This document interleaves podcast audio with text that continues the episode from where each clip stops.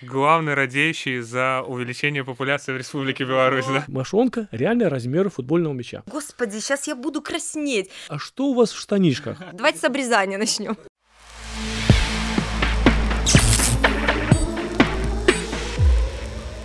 Ты ж врач. Подкаст о медицинских вопросах. Серьезно и не очень. Всем привет, это подкаст «Ты же врач», который состоялся благодаря поддержке бренда Микролайф. А рядом со мной Виктор Аринушкин, я Саша Трушель. Сегодня, как вы уже поняли из названия, мы будем говорить о медицине, каких-то вопросах серьезных и не очень. Будем говорить а, с врачом, а, узнаем, как он попал в эту сферу, какие-то смежные вопросы затронем. В общем, будет интересно. И заранее, Виктор, нам нужно сообщить о том, что если какие-то методы лечения, а, рекомендации медицинские здесь прозвучат, то, знаете, это только частное личное мнение. Если вас что-то беспокоит, у вас есть какая-то проблема, то обязательно обратитесь к своему лечащему врачу или не к своему лечащему врачу.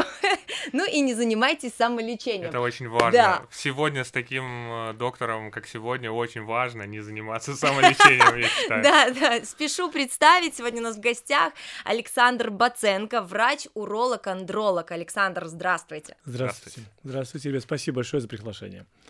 Э, ну, давай, Я думаю, что мы начнем. Да, э, начнем с самого, наверное, первого этапа. Как вообще вы решили, что медицина это ваша? Я, я имею в виду вот медицинский университет, да, когда это было, у кого-то это решение принимается, потому что там родители врачи, там кто-то посмотрел по телевизору фильм про врача и этим восхитился. Кто-то за компанию пошел mm-hmm. поступать. Да, кто-то за компанию. Ну, наверное, на самом деле такой очень тонкий вопрос э, и непростой, и в то же время достаточно все просто, потому что на заре моей медицинской деятельности э, все-таки там конец 80-х, начало 90-х, э, медицинская специальность имела достаточно такой серьезный вес в обществе, и быть врачом э, это было достойно, это уважаемый человек, серьезный, солидный, а, тем более, понимаете, я сам с маленького, даже не городка, а городского поселка, 360 километров от Минска, поэтому Э, в той местности, где я был, там 5 тысяч населения, и врачи это были полубоги. И так получилось, что у моих родителей было очень много друзей врачей, не потому что они много болели, так просто сложилось, мы были соседями, и у них были хорошие дружеские отношения. И так получалось, что я достаточно часто, вот, как бы я вот, как бы вот, вот задавая этот вопрос, Виктор, вы спросили, и я так сам иногда думаю, то, окей, почему так? Потому что иногда мне пациенты спрашивают. И, наверное, все-таки ответил, почему. Первое, все-таки потому что было общение, был какой-то уровень уважения к этой специальности. Плюс, э, наверное, я достаточно часто, опять же, за этих вот ну, дружеских отношений был вынужден оказываться в больницах иногда там. И я вот видел, видел эту среду, там, я видел уважение моих родителей и так далее.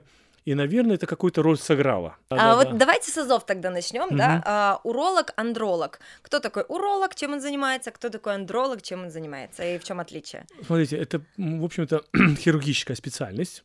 А, хирурги — это э, те же, шутка есть такая, недову... точнее, урологи — недоученные хирурги. Это, это так шутит над нами хирурги. А, потому что в урологии очень много хирургических заболеваний, которые лечатся только хирургическим путем. Э, что лечит уролог? Это заболевание почек, мочевого пузыря, предстательной железы. Э, естественно, репродуктивные органы, там половой член, мошонка. А андролог – это узко заточенная специальность, которая касается только мужской части, скажем так, mm-hmm. организма. Это касается его ректильной функции, это касается его репродуктивной функции, то бишь способности мужчины иметь детей. То есть уролог лечит все в общем, то, что касается почки, мочевого пузыря, простата, и в том числе и мужчин и женщин, а уже андролог, он только занимается здоровьем мужчин, обеспечивая их сексуальное здоровье и сексуальное счастье, а также их возможность иметь красивых мальчиков и девочек, mm-hmm. скажем так. Вот я как раз э, в рамках вашего ответа э, хотел поинтересоваться, все-таки нет у нас стереотипа, что урок это чаще мужской врач? Ну, наверное, есть э, как бы Наверное, есть такое, потому что многие не понимают этого, и многие на вопросе, э, вот, скажем так, доктор, а вы лечите только мужчин или женщин, они удивляются, что говорю, у женщин тоже. Мы не должны забывать, что у женщин есть тоже проблемы, например. Те же самые почки есть, и те же самые мочевой пузырь также есть, мочекаменные болезни, инфекции мочевых путей, э, недержание мочи. Угу. Это то, чем занимается уролог также. Александра, я вот слышала, что при таких заболеваниях женщины обычно обращаются к гинекологу. Ну да, потому что, может быть, узнав, что доктор на приеме молодой, красивый, интересный, то, конечно, наверное, проще женщине обратиться к гинекологу. Опять же, может быть, они насчитывают на то, что контакт будет проще и так далее, и так далее. Э, женщины, урологи тоже есть. Ну, наверное, в какой-то мере это обосновано, потому что есть женские проблемы, и многие женщины, например, стесняются с урологом обучать с мужчиной проблемы недержания мочи. Угу. Именно поэтому таких женщин, к сожалению, у нас мало. Потому ну, что а проблема есть, например, женщины обращаются, они стесняются, потому что они вынуждены это все обсуждать с мужчиной-урологом. Ну, а если э, убрать вот этот момент стеснения, да, и, то все-таки к кому лучше женщине обратиться с проблемами там цистит, допустим, или там почки какие-то? Все-таки к узконаправленному специалисту э, урологу, либо к гинекологу, который, ну, более широкий спектр, да, я так понимаю. Ну, смотрите, есть у каждого врача своя специализация. Есть хороший, потрясающий гинеколог гинекологи, которые прекрасно могут знать эту тоже патологию, mm-hmm. понимаете, то, что касается мочевого пузыря у женщин. Но все-таки почки, мочевой пузырь должен лечить уролог. Но если у женщины нет возможности обратиться к урологу, возможно, нету там в рамках поликлиники, нет возможности обратиться к частный центр и так далее. Почему нет? Это лучше, чем женщина вообще никуда не будет обращаться и будет, извините, иметь большие проблемы, которые, в общем-то, легко решались бы на ранней стадии, uh-huh, uh-huh. а уже когда позже ты обращаешься, ты понимаешь, что ты, в общем-то, неправильно себя вел, потому что ты стеснялся. Мне как раз нравится, э, да. разговор идет к запущенным пациентам. Я для себя определил как запущенные. Э, и тут все-таки я опять к мужчинам вернусь. Э, в моем понимании, ну и, наверное, так и есть э, в действительности, что мужчины чаще запускают себя. Может, это, конечно, стереотип, но вот продолжительность жизни мужчины, там, прочие все эти вещи как-то говорят. А если брать урологию, это вообще, наверное, такая специфика у мужчин, табуированная где-то. Э, чаще все-таки вы встречаетесь в практике с такими уже запущенными вариантами, или все-таки у нас э, люди, ну, мужчины, в частности, они все-таки приходят о себе на, на более ранних да, э, на старте. Этапах. Ну, смотрите, может быть, я бы сказал бы, что какой-то есть сейчас тренд, и все-таки молодежь, например, я вот вижу, благодаря тому, что есть доступность информации, она может быть более внимательна к своему здоровью, с одной стороны. Потому что пожилое поколение, как бы там тоже есть моменты, например, их уже приучили, там моменты диспансеризации были, они понимали, что раз в год их вызывали или на работе, или там где-то, может быть, даже диспансерное наблюдение было по месту жительства, и у них тоже есть. Вот это, а вот среднее поколение, которым там, может быть, 40, 50, ну, вот 30, вот оно выпало как бы, и оно может какие-то моменты недооценивать может, понимаете? С молодежью может быть попроще, потому что сейчас можно легко эту тему продвигать, например, сейчас есть Инстаграм, ТикТок и так далее, там еще можно инст, много инстоврачей и так далее, или не врачей. В вы. Да. А если не врачи, которые также, да, спасибо большое. Да, спасибо. Которые, в общем-то, ну, на самом деле, это хорошая вещь, как бы есть плюсы, есть минусы, потому что иногда бывает гипердиагностика, э, или же э, так, проблема может быть вызвать чисто психологически. Например, молодой парень прочитал, что есть какие-то симптомы, там, боли в яичке, ага, это рак ай-яй-яй, это плохо. Вы понимаете, mm-hmm. да? Ай-яй, остаюсь без яичка, там, или рак полового члена. То есть проблема тоже, и он стесняется обратиться. Поэтому, как бы, в целом, мужчина сам по себе, конечно, более инертный. Mm-hmm. Инертный, потому что все-таки женщины стараются быть э, более внимательными в своем здоровье, сказал бы так.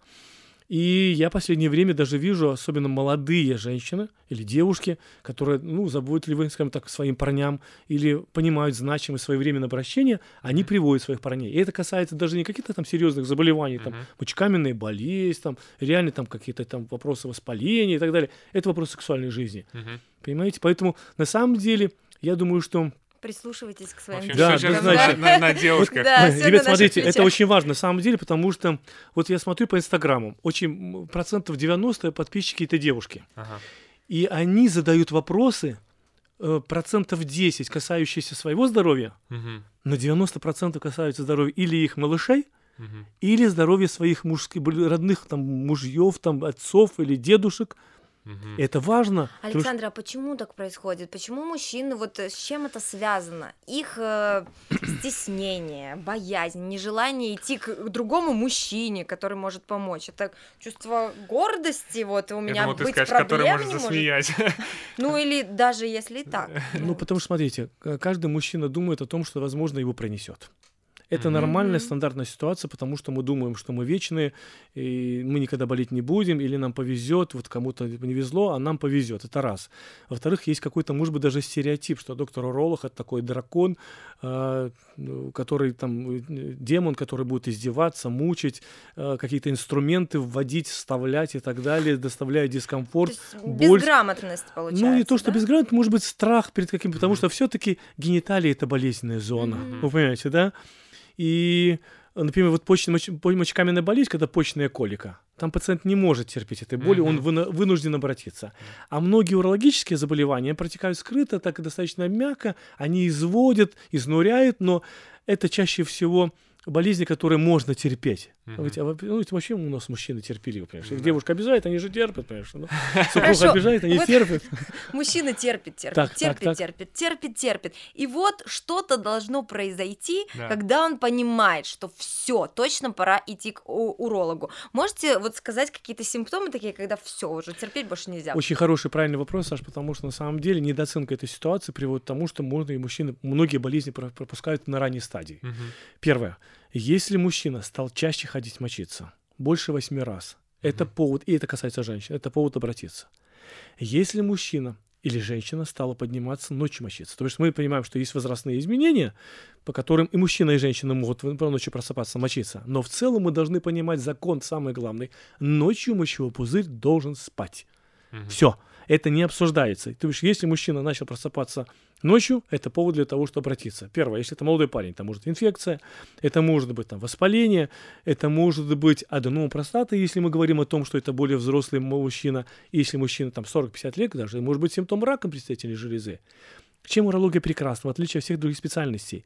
Наши больные не умирают быстро, но если они своевременно обращаются, они будут даже долго жить но есть заболевания, которые могут долго изнурять, заставлять их страдать и так далее, и так далее. Поэтому чем раньше мы обращаемся, чем быстро оперативно решаем проблему. Продолжая дальше отвечать на ваш вопрос, я сказал, мочиться, не мочиться. Дальше, следующий момент – это температура. Повышение температуры – это может быть связано с тем, что есть воспаление почек, воспаление предстательной железы. А если это еще сопровождается увеличением яичек, это также повод обратиться. У женщин яичек нет. Они не могут оценить. Но девушка, супруга, она может обратить внимание, что у мужа или у друга изменилась конфигурация его органа. Стандартная ситуация. Мужчина приходит ко мне, жалуется на боли в пояснице, минимальный мелкий камень 3 мм, который его не беспокоит, но вот жена отправила. При том, что у него в штанах такое ощущение, что футбольный мяч. Я спрашиваю, вы пришли по поводу чего, расскажите. Пациент говорит, есть боли в пояснице. Я говорю, скажите, пожалуйста, а что у вас в штанишках? Он говорит, ничего. Я говорю, да как же ничего? Вот вы садитесь, такое ощущение, что там футбольный мяч. Доктор меня беспокоит. Я говорю, сколько вы с этим ходите? Лет пять. Я говорю, а где вы работаете? В МЧС. Я говорю, как же вы медкомиссии проходите? Да вот так тихонечко избегаю, оббегаю. Молодой человек снимает штанишки, мы там видим, и мошонка реально размера футбольного мяча. Потом оказалось у парня 30 лет рак яичка. Ведь можно было своевременно обратиться. Но при этом вы должны понимать, опять же, я немножко ушел от вашего ответа, вопроса. Угу. Я спрашиваю, Неужели вы не видели, что так не должно быть? Нет, это не мешает. Ну, я говорю, вам неудобно, одежда, наверное, там брюки вы носите, майку на выпуск. Нет, я привык. Я говорю, хорошо, вы ходите в баню? Я говорю, да, я хожу в общественную баню каждую неделю. Вот чтобы вы понимали отношение некоторых мужчин. Не хочу их всех обижать. Доктор, я еще больше видел. Вы поняли, да? Поэтому вот как... С тем сравнивал, в общем. Да, да. Но опять же, потом он сказал, что я побоялся, мне удалят яичко, я побоялся, это будет операция. Я говорю, так в том-то дело, надо бояться не э, заболеть, чем бояться обратиться к доктору. Понимаете? Это вот такая история, вкратце. Это вот э, симптомы... Это те симптомы, да, при которых... Да, это еще вот один из симптомов. Дальше мы должны сказать, что если мужчине или женщине стало больно мочиться, угу. это также повод для того, чтобы обратиться. Следующий очень важный симптом – это появление крови в мочи моче. Это может быть окрашенная моча, это может быть первая, вторая, средняя порция, вне зависимости от того, как это проявляется, или даже в виде сгустков и так далее, и так далее, это повод обратиться. Причина – камни, причина – воспаление, но может быть и опухоль. Это может быть опухоль почки, опухоль мочевого пузыря или предстательной железы. Следующий важный симптом – изменение внешних органов наших. Я сказал уже по яичке, если стали они больше или стали меньше, или изменение конфигурации размера полового члена. Это тоже повод для того, чтобы обратиться. Угу. Дальше. Молодая пара должна знать, что если она живет в браке в течение года, открытой жизнью, не предохраняюсь, и у них нету деток – это повод для того, чтобы тоже обратиться. Потому что некоторые, может быть, и хотели бы, но они недооценивают, потому что они думают, что время не пришло.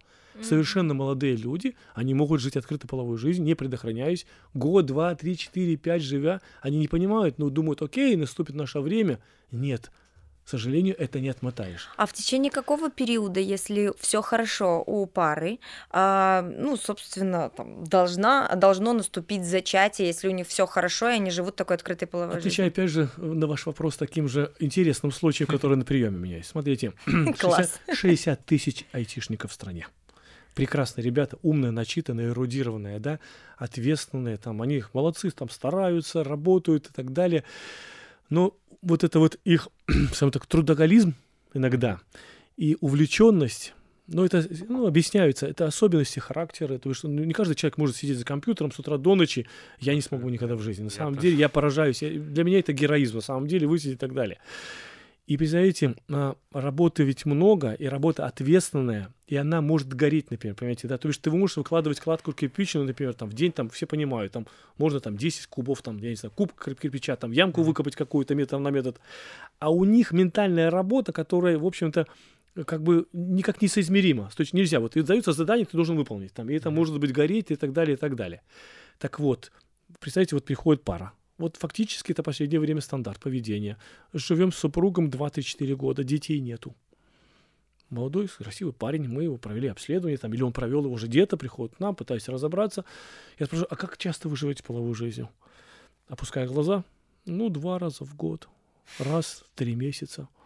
Вы понимаете, да? Снижается. Потому что он то в Америку, то в Да. Израиль, то в Германию, понимаете, да, потом, когда он здесь, у него там все горит, там надо срочно решать проекты и так далее. Он проснулся с компьютера, в обед он с компьютером, вечером нашел, до работы он до, до 10 сидел, понимаете, да?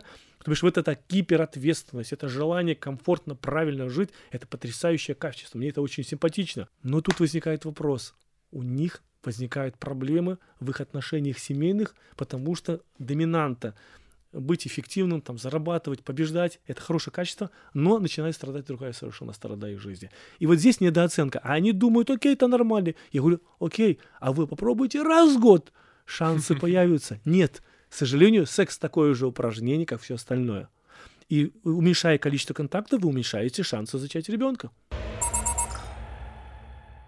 Мы тут обсуждая вот эту всю тему по поводу айтишников, у меня появился вопрос э, про то, что ведь это еще отдельная часть э, вашей работы, заключающаяся в работе фактически сексолога.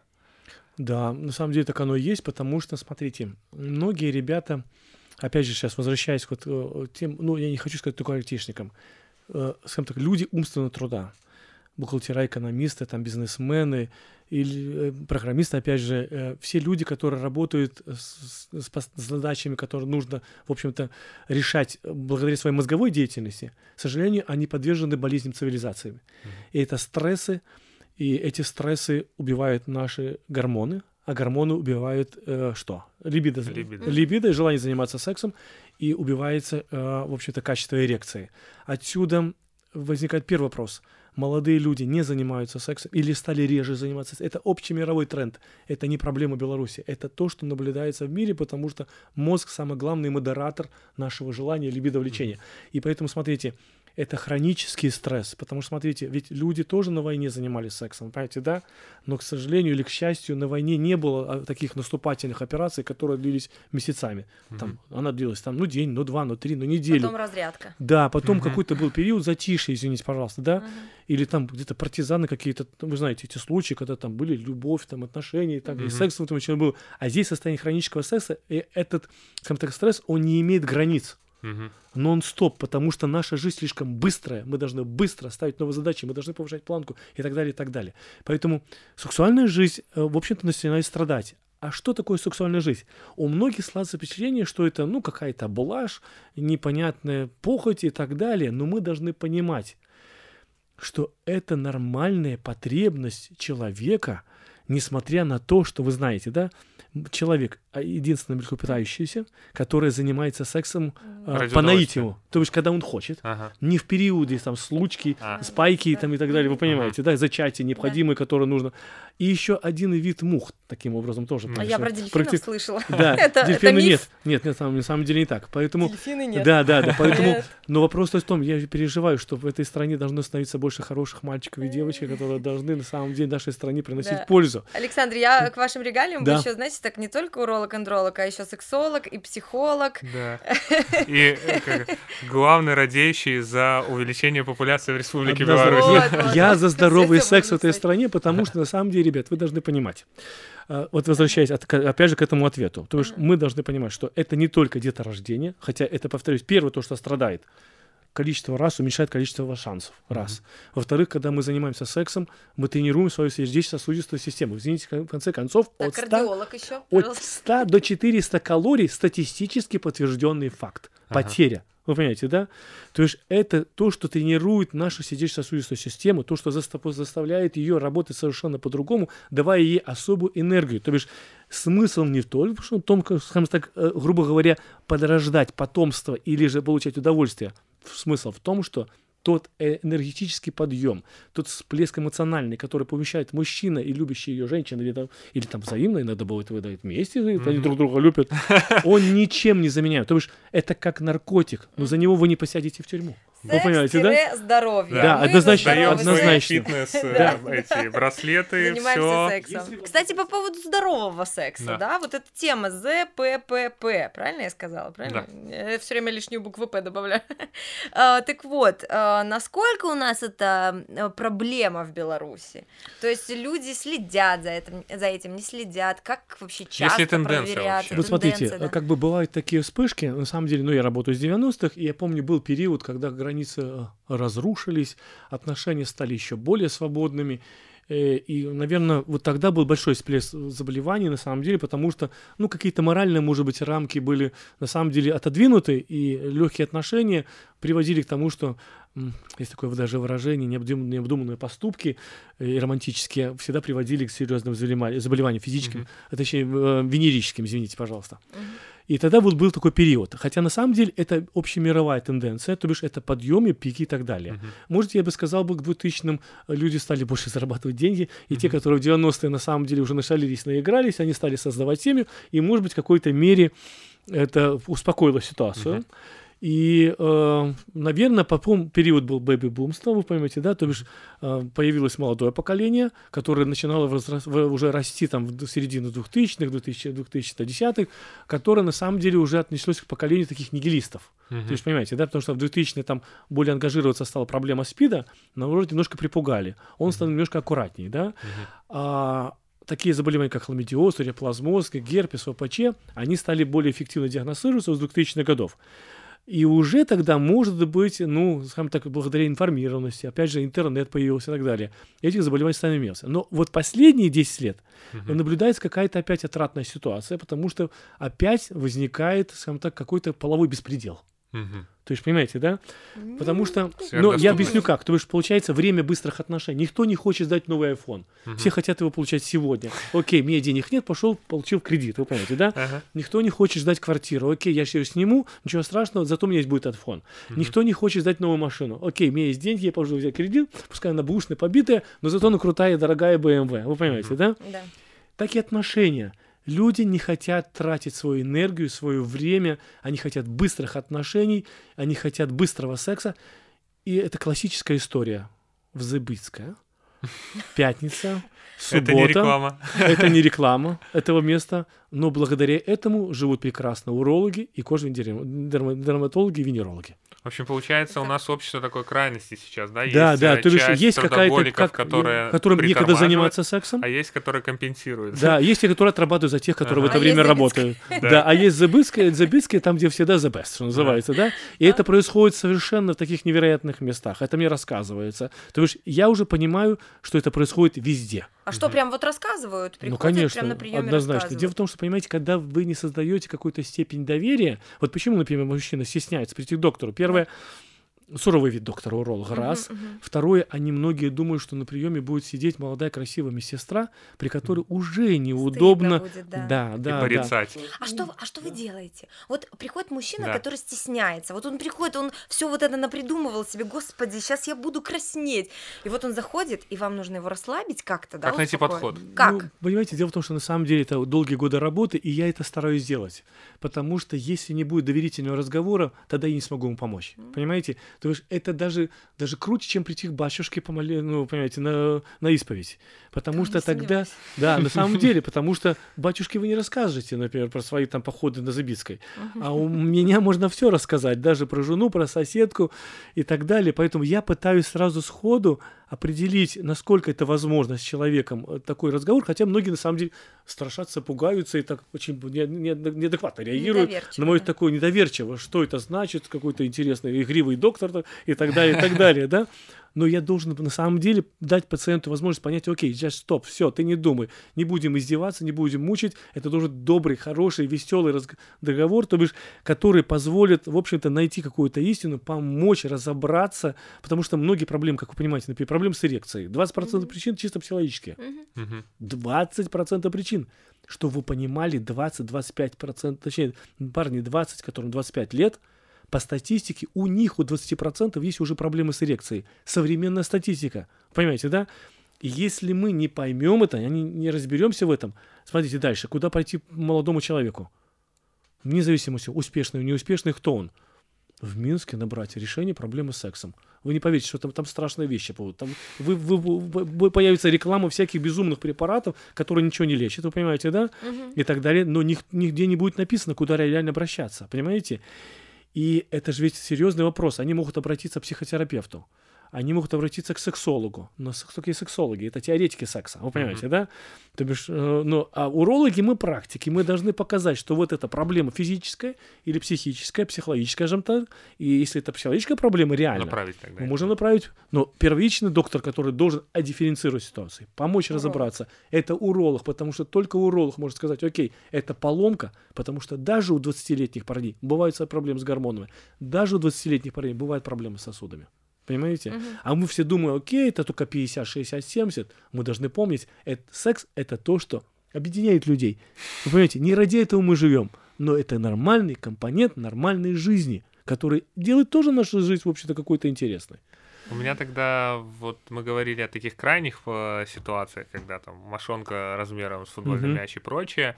Э, чтобы к этому не довести, есть ли некие э, ну, чекапы, как сейчас можно назвать. Mm-hmm. Есть ли некий период, в который должен мужчина, возраст, возможно, с которого стоит начать? Если мы берем нормальное состояние, меня ничего Вне не беспокоит, того, я не бегаю там mm-hmm. в туалет и прочее, мне ничего не беспокоит, не болит, и я не скрываю это, потому что действительно, но есть некий период, там, раз в несколько лет я должен прийти и некий набор анализов сдать, чтобы меня посмотрел уролог, если этот подход? Ну, смотрите, в целом, конечно, на самом деле, во время Советского Союза было такое понятие диспансеризация. Э, все наблюдали, все были кому-то чему-то приписаны и так далее. В связи с тем, что сейчас мир стал такой свободный, динамичный, многие там живут там, а прописаны там, ну, конечно, сложно этого пациента выявить, при том, что несмотря на то, что несмотря на все нюансы, э, советская, белорусская эта система медицины работает достаточно эффективно, вы понимаете, да? А, мы просто должны понимать, что здоровье мальчика, если мы говорим как уролог про малыша, зависит на первом этапе его в момента рождения и до в момент окончания школы, э, на, грубо говоря, на плечах родителей.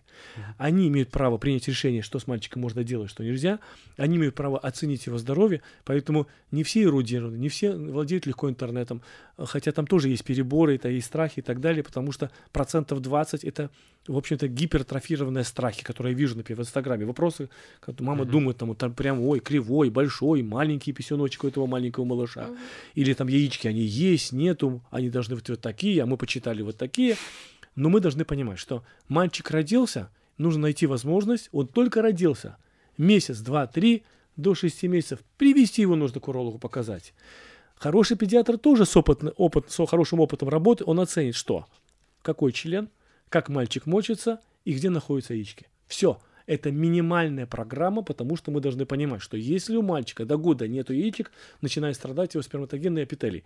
И чем раньше мы выявим, что у мальчика нет яичек мошонки, угу. чем больше мы шанс, шанс, шансов будем иметь на что, что мы сохраним его мужские функции, его тестостерон, его будущее потомство, потомство будет обеспечено. Понимаете? Да, я понимаю. И я даже вот э, знакома, как мать э, семилетнего mm сына. Вот у меня знакомые есть там подружки тоже, у которых дети, мальчики особенно. Я сама наслышалась таких историй о том, что э, просто люди не знают о том, что может происходить у маленьких деток, и потом доходит до операций каких-то сложных. Да, э, да, да. А просто неграмотность населения получается. А что нужно сделать вообще, как вы считаете, для того, чтобы вот как-то люди Ну, поняли, смотрите, усвоили. Саша, очень хороший вопрос. И когда меня спрашивают, например, пациенты, окей, для чего вы ведете Инстаграм?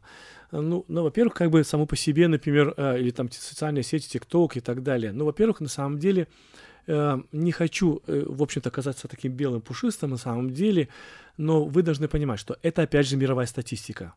Информированность пациента э, снижает заболеваемость чуть ли не на 75%. Это реально такой доказанный э, Ну, факт. Большой процент. Да, Да. понимаете, да? Дальше это снижает риски развития более сложных случаев в течение какой-то конкретной болезни, осложнений. А, Оно снижает риски повторных госпитализаций, то есть позволяет своевременно диагностировать многие болезни и многие, многие болезни своевременно лечить. Или даже вообще предупредить проблему, понимаете? Это в этом смысл информирования. Поэтому в социальных сетях есть плюсы потрясающие, которые на самом деле позволяют людям вовремя обратиться э, и своевременно э, как бы решить проблему. Это ведь здорово, потому что у кого-то просто может быть на самом деле не потому, что он не хочет, просто нет времени. Но он вечером открыл страничку, случайно увидел пост, нашел возможность. Окей, может это нужно сделать? Или увидел видео в ТикТоке Александра, Да, Александра да, да, Паценко, да, да, кстати. да. Сколько у вас подписчиков? Не, ну в ТикТок я веду всего лишь два месяца, поэтому там Ну. немного, А, всего там лишь две с половиной. Поэтому, помогать. Всего лишь. да, две с половиной. За два месяца, ну я верю все. Хороший результат. Да, да, да. Вот у меня еще такая тема, даже две, которые мне очень интересно узнать. Мгм, Первое это обрезание. И вообще, а входит ли это в компетенцию Мгм. как-то Я уже врача-уролога-андролога? знаю. Я Мгм. смотрел Да. Да. И второе, да, и я еще не посмотрела, но я сейчас все знаю. И второе, это насколько а, популярно у нас в Беларуси увеличение мужского члена. И тоже входит ли это? Давайте Очень с обрезания начнем. Очень хорошие вопросы. Смотрите, то, что касается обрезания, э, мы, я возвращу- возвращаюсь к тому, что мы, я начал отвечать по поводу венических заболеваний. Мгм. И я хочу отметить отдельно, я начал рассказывать, что всплеск такими заболеваниями, как хламидиоз, как уреоплазмоз, как герпес, как цитомегаловирус, например, как э, вирус папилломы человека, на Мгм. самом деле вот в последний период, может быть, немножко активизировалось. Я очень редко вижу такие заболевания, как гонорея, а, гонорейная инфекция или же сифилис. Э, Почему-то этих болезней стало меньше. На самом деле. Но проблема, например, ВПЧ становится достаточно распространенной. Многие недооценивают, потому что эта болезнь не зужит, не зудит, не краснеет, не зеленеет. Проявляются определенные э, проблемы у женщин в виде эрозии там, и так далее, и так далее. Или какие-то вы- высыпания на гениталиях, или у мужчин, например, высыпания выпи- папиллярных таких образований. И многие думают, что это просто папилломка, как на коже. Мгм. А вы знаете, что такое вирус папилломы человека? Это рак, Предиктор который рака. передается Да. половым путем. Да. Это, смотрите, вслушайтесь, рак, Страшно который звучит. передается половым путем. Рак шейки матки, рак ра- полового, полового члена, рак гортани, рак, рак промывой кишки – это вирус-индуцированные заболевания. И все думают, окей, это у всех. Да ничего подобного, не у всех. На самом деле это у тех, кто не думает о своем здоровье. Поэтому особенно, знаете, это очень актуально в связи с тем, что последние там вот лет 10 назад проскочила такая информация, что презерватив не предохраняет. Представляете, что бы было, если презерватив не работал? Мгм. И на этом фоне возник нигилизм. Не надо Ну да. презерватив, он не работает. Ребята, он работает, если его правильно использовать. Или он не порвался. Понимаете? Мгм. Поэтому, к сожалению, с учетом того, что сейчас многие заболевания есть, и вот эти, опять же, заболевания приводят к хронизации. Второе, это влияет на репродуктивные функции у мужчин и у женщин. И третье, это риск, извините, пожалуйста, жизни, рак полового члена. Вы знаете, как он лечится? Удаляется орган, да? Да. Или там лучевая терапия и так далее. Это серьезное травматическое заболевание. Пускай это редкое заболевание, но никто не хотел бы никогда в жизни, чтобы его папиллома превратилась в какую-то серьезную проблему. Ну а чтобы его идентифицировать, человеку нужно просто пойти сдать анализ. Так же Да, раз и не это доступно, да, это доступно, да. Да, Да. да. То Поэтому есть это, наверное, то, на что стоит обратить внимание. точно, Однозначно. да? Поэтому, возвращаясь к чекапу, мы сказали, что мальчик родился, возвращаемся. То есть здоровье мужчины, первое, это, конечно, родители. То есть они должны понимать, что до года они должны привести малыша. Потом родители должны обязательно до школы его привести, найти возможность, там, может, 2-3. Мы должны убедиться, что головка открывается, она открывается чаще всего к трем годам, у кого-то позже может быть за нюансов, потому что есть малыши, малыши приводят ко мне. Представьте, мальчик 3 года мочится капельками, у него инфекция мочевых путей, он, и родители лечат ему несчастно. Сейчас же люди начитаны, они сами сдают анализы, сами себе канифрончики. Да, да. антибиотиков. А- антибиотики некоторым, или, в общем-то, и доступны благодаря там, друзьям, знакомым антибиотикам. Они издеваются над ребенком, а там просто ребенка головка не открывается. это к вопросу обрезания. Мгм. Надо сделать эту минимальную операцию, которая длится 15-10 минут, достаточно эффективная анестезия и так далее, и решать проблемы. То есть, Александр, вы советуете делать обрезание мальчикам? Ну, смотрите, как бы я скажу так. э, В США чуть ли не 90% мужчин обрезаны. Э, Иудеи и мусульмане все обрезаны. Эта процедура выполняется на протяжении 5000 лет. Быстро, эффективно. Вы понимаете, благодаря современным технологиям это делается безболезненно, раз, э, эффективно на самом деле и красиво, модно, стильно, молодежно. Поэтому, когда у меня спрашивают, а зачем же делать обрезание, например?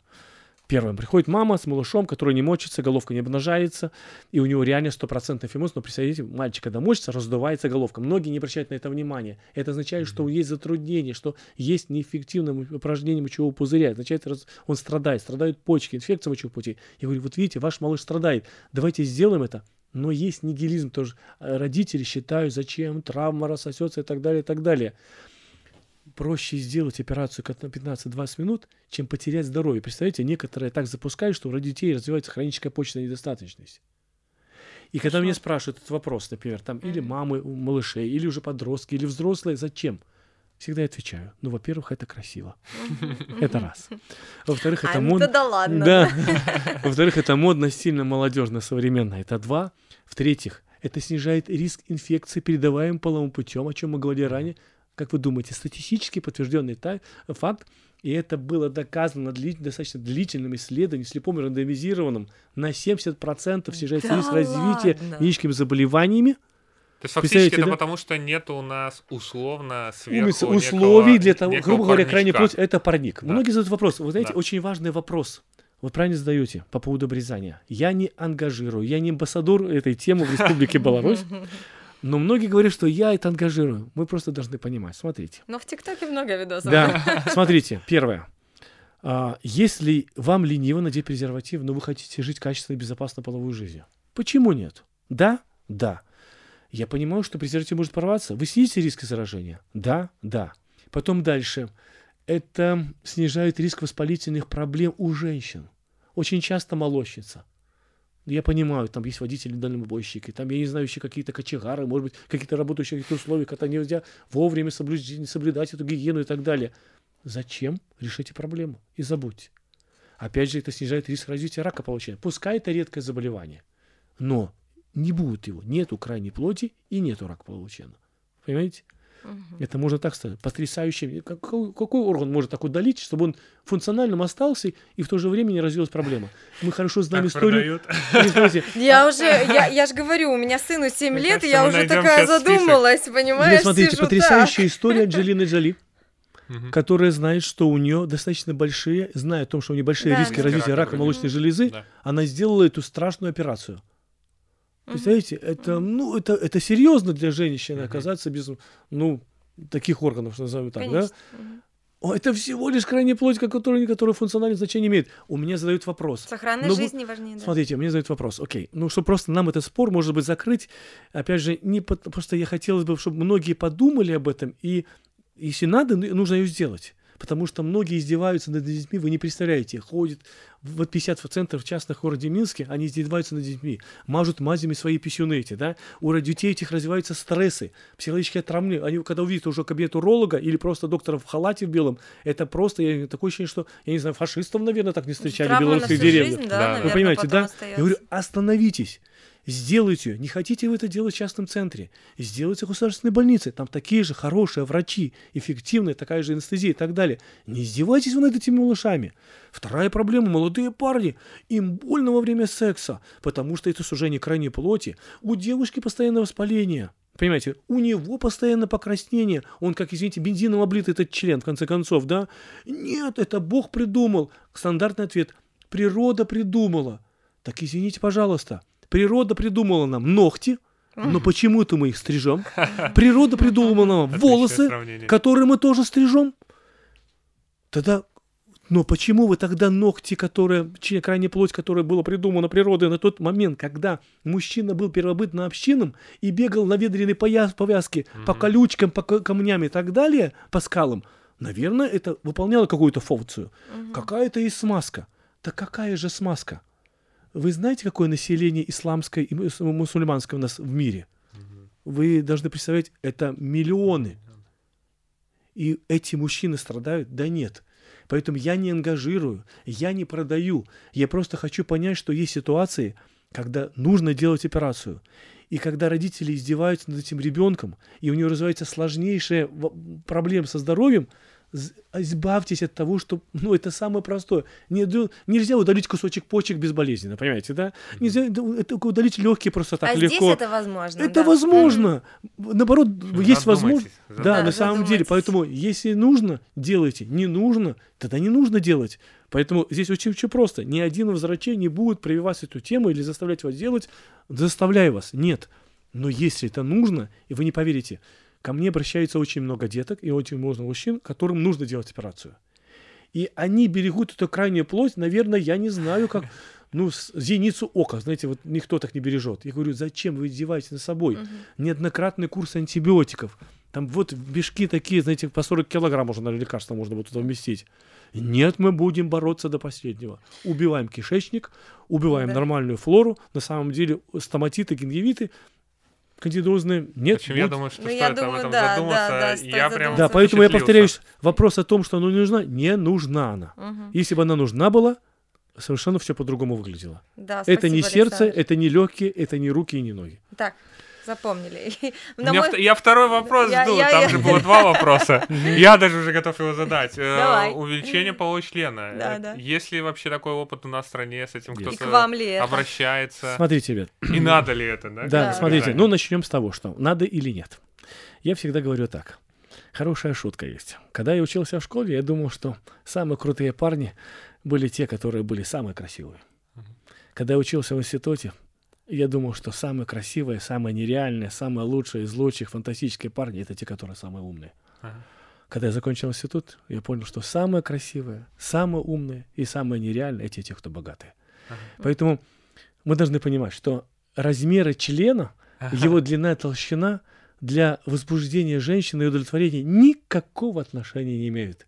Если ты глупый, если ты не обаятельный, если ты не успешный, если ты не стараешься быть таким просто хорошим парнем, который дарит подарки, красиво ухаживает, понимаете, да, эм, проявляет знаки внимания или не уважает свою девушку, никакие размеры члена тебе не позволят быть успешным Сейчас мужчиной. часть э, мужской аудитории такие выдохнули просто. Ну, Понимаете, да? Но вы должны понимать, что стереотипы поведения, Но. то бишь вы понимаете, губисти, сисищи, извините, пожалуйста, можете это вырезать, да? То бишь стереотип женской красоты, которые нам навязываются, стереотипы мужской красоты, то бишь 88 кубиков, такие ноги, такие мышцы и так далее. То бишь, опять же, и там же такие же видео, которые мы видим в Инстаграме, на ТикТоке, вот такие-то органы, и они думают, что окей, это залог мужского счастья. Нет у женщины самая эрогенная зона – это ее уж. мозг. Вы понимаете, да? Понимаете, а женщина любит умного, красивого, обаятельного, успешного мужчину, который там борется, старается, там, побеждает всех и все. Женщина таких любит, понимаете? Потому что это физиологично. Ну, это мы косвенно ответили на вопрос, стоит или не стоит. Я думаю, всем все понятно из Да. вашего ответа. А вот э, насколько это популярно вообще в Беларуси, как часто обращаются с этим? Ну, смотрите, в целом вы должны понимать, что, например, если мы говорим про обращение по поводу качества эрекции, это тоже очень тонкий, скользкий вопрос, потому что на самом деле многие мужчины приходят ко мне с вопросом, болит поясница там, или болит там внизу живота, и когда уже понимаю, что со мной можно свободно общаться на эту тему, и э, осмотревшись в кабинете, они начинают говорить, о, а у меня тут еще и вопросы эрекции возникли. Мгм. Поэтому, наверное, какая-то есть э, аудитория, и какие-то мужчины, опять же, которые видят в интернете, там стандарты, в порнофильмах такие-то органы, они хотели бы обратиться. То бишь, ко мне на прием обращается в месяц, я бы сказал бы, человек 5-6, которые хотели бы увеличить свои органы. И всегда разговор с ними о том, что насколько это им нужно, я начинаю вот с того, что я сейчас вам сказал. Вы Понимаете, да? Мгм. Потому что есть э, стандартные размеры полового члена, мы должны понимать четко, что вот, вот они стандартные, которые позволяют мужчине жить нормальной половой своей женщины, э, получать от жизни удовольствие, доставлять удовольствие этой женщины. Это 12-13 сантиметров состояния понимаете, покоя, да? Мгм. И при возбуждении там 14, 15, 16. Все, это физиология, это придумано придородой, и наверняка это нужно. Ну хорошо, Ну, 5-6 обращаются с запросом. Да, Сколько запрос. в итоге доходит до финального Ну, смотрите, действия? первое, я всегда общаюсь, общаюсь с Саша ними. добьет этот вопрос до конца. Ну, смотрите, что вы понимали. Реально э, есть несколько вариантов. То бишь первый вариант это оперативное вмешательство. Угу. Реально, э, если не э, честно, это увеличение всего лишь 2, 2 сантиметра. Пересекаются определенные связки, которые фиксируют член. Я говорю, окей, хорошо, стоит ли там 4000 рублей 2 сантиметра? Вы мы еще и стоимость узнали. Да, да думаешь, я сразу, опа. Дальше, второе, есть операции. Минимально инвазивные, это такие, грубо говоря, даже не операции, а как бы инъекции особо, но как микрооперация. Вводятся специальные гели, а, специальные лекарства, которые позволяют ага. увеличить член всего лишь толщину угу. и объем но в длину это невозможно. И есть э, безоперационный... члена. Ну, фактически то же самое. Да. Вот специальный препарат, который создает определенный mm-hmm. объем. Это работает от 6 месяцев до, до года. Я говорю, окей, если это вас устраивает, мы это делаем. Но вы должны знать, что это нужно будет заливать как бензин машину. Mm-hmm. В этом году сработало, в следующем нет. Есть пациенты, которые приходят ко мне с целью увеличения полового члена. Они приносят ко мне различного рода инородные тела. Ага. В виде э, оргстекла, это шарики, э, различные какие-то такие экзотические звездочки, которые они вытачивают сами, чуть ли не на заводе. А, я прошу прощения, для чего они вам приносят? Они просят, чтобы я для это... интеграции, так э, сказать. Для, для того, чтобы я внедрил а, в их прекрасные мужские органы эти инструменты, которые позволят э, им доставлять больше удовольствия женщин. На в самом общем, деле. В общем, Мне кажется, что только не осмотришься, уролог-андролог. Э, хотелось бы спросить, что вы порекомендуете тем, кто идет в вашу специальность, но мне кажется, вы ее настолько уже прорекламировали, что мне даже уже внутри захотелось э, получить э, специализацию уролога. Но хотелось бы, наверное, завершить тем, что какой бы вы дали рекомендацию тем, кто вообще сейчас, возможно, только в медицину пришел, угу. кто сейчас определяется... Выбирает специальность. Да, выбирает специальность. Возможно, вы свою специальность предложите. Какой-то совет такой, Да, буквально там в нескольких, в предложениях. предложениях. Ну, повторюсь, я всегда говорю, знаете, плохая шутка, на самом деле, для тех, кто э, собирается э, скажем так, стать урологом, например, вы должны понимать, что самый мой маленький пациент — это восьмидневный мальчик, еврей делает обрезание в свои сутки. Самый взрослый мой пациент 104 года. Я его вел на протяжении 30 лет. То бишь у него, ему было там 70-70 лет, мы познакомились с ним, и все эти 30 лет он определился, у него было аденома простата. Вы понимаете, да? То есть это та специальность, которая потребует вас терпения, и вы должны понимать, что мужчина взрослеет, и он взрослеет его заболевания и так далее, и вы должны будете, в общем-то, находить с ним всегда язык, вне зависимости. У меня есть пациенты, которым я делал обрезание, когда им было 10, 12, 13, 14, они выросли, сейчас им стало 25, 30, и они пришли с какими-то другими проблемами. То бишь вы должны понимать, что это долгий путь, и вы должны всегда находить общение с пациентом, потому что если у вас не будет контакта, а это вот обязательно. В некоторых специальностях можно не общаться с пациентом. Это лаборатория, там может быть даже УЗИ и так далее.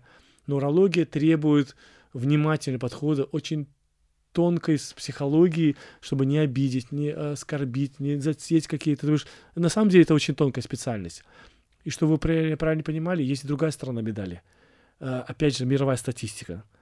В США проводилось исследование, которое, которое подтвердило, что самый высокий уровень профессионального выгорания, как вы думаете, у кого?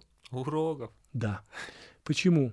Потому что мы должны обсуждать с мужчинами очень тонкие сферы. Вы должны быть всегда, грубо говоря, с пациентом тоже открытым. Вы понимаете, да? Вы должны подстраиваться тоже настроение, понимаете? Вы должны поднять его тонус жизненный тоже. Смысл доктора не лечить болезни. Смысл доктора позволить пациенту поверить в то, что все будет хорошо, что он выздоровеет, понимаете, да? Вы должны тогда проникнуться его положением. То бишь вы пришли сами тоже без настроения, потому что вас там под, подрезала машина, там жена поругалась с вами, понимаете, соседка там, понимаете, подожгла вас забор. А вы должны прийти на работу веселый, жизнерадостный, для того, чтобы пациент поверил, что все будет хорошо, что он выздоровеет.